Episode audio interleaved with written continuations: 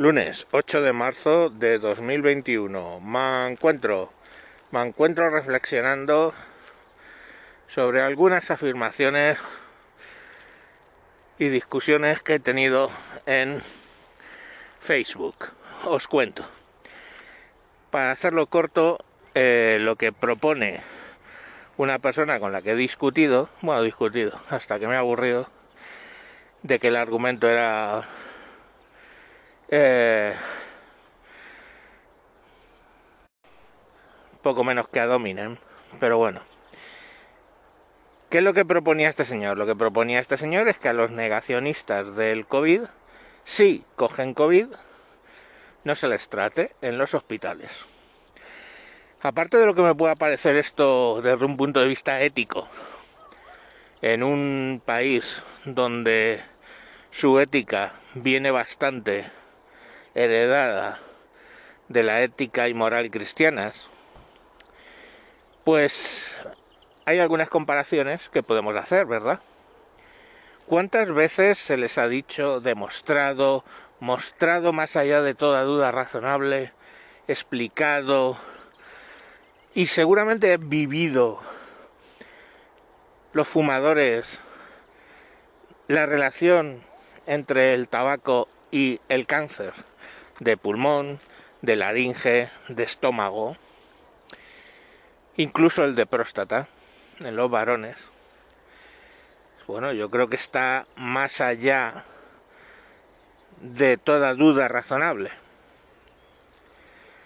Pues la gente sigue fumando.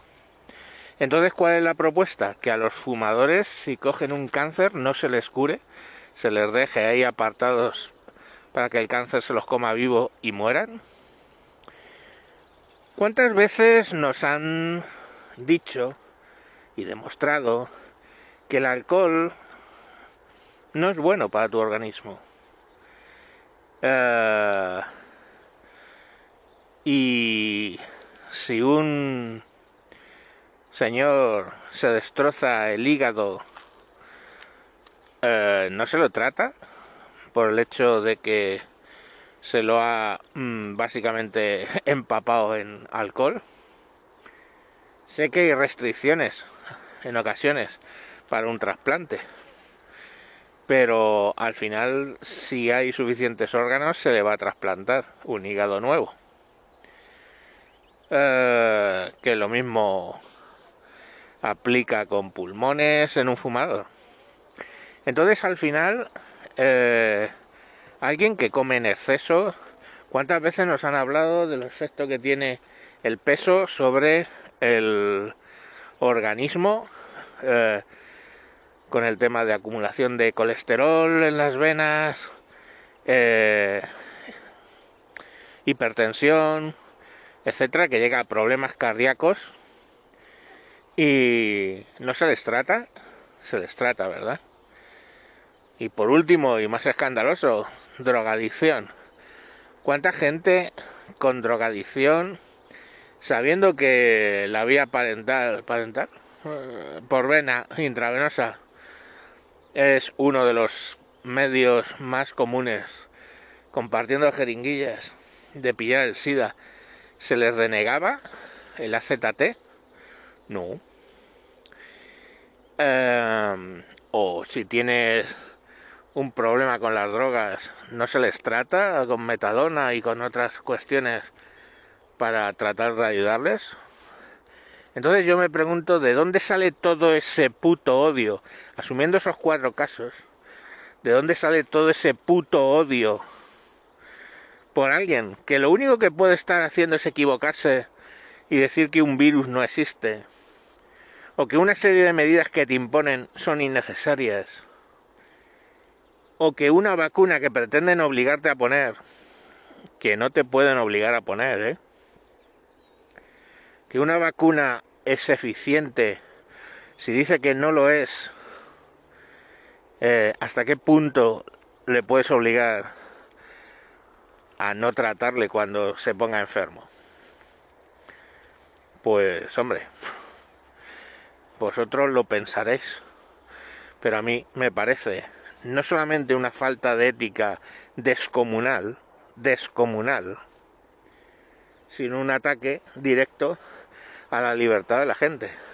Si son libres para fumar, son libres para beber, son libres para comer, qué menos que sean libres para opinar, qué menos.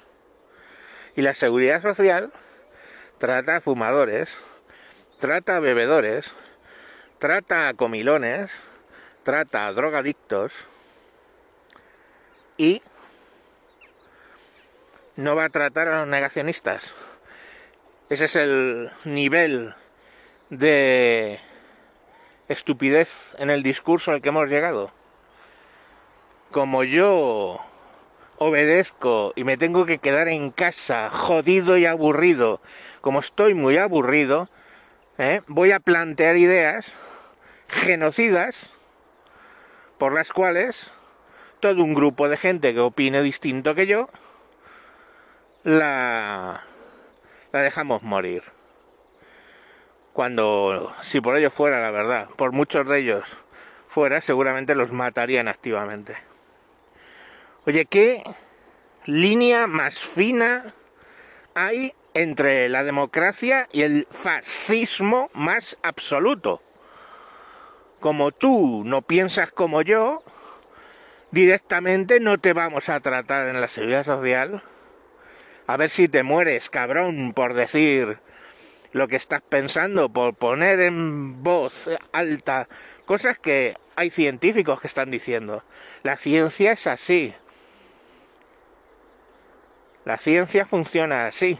Hay científicos que sacan unos papers, hay otros que hacen sus papers que están en contra de esos primeros. Y se hacen pruebas y se va evaluando.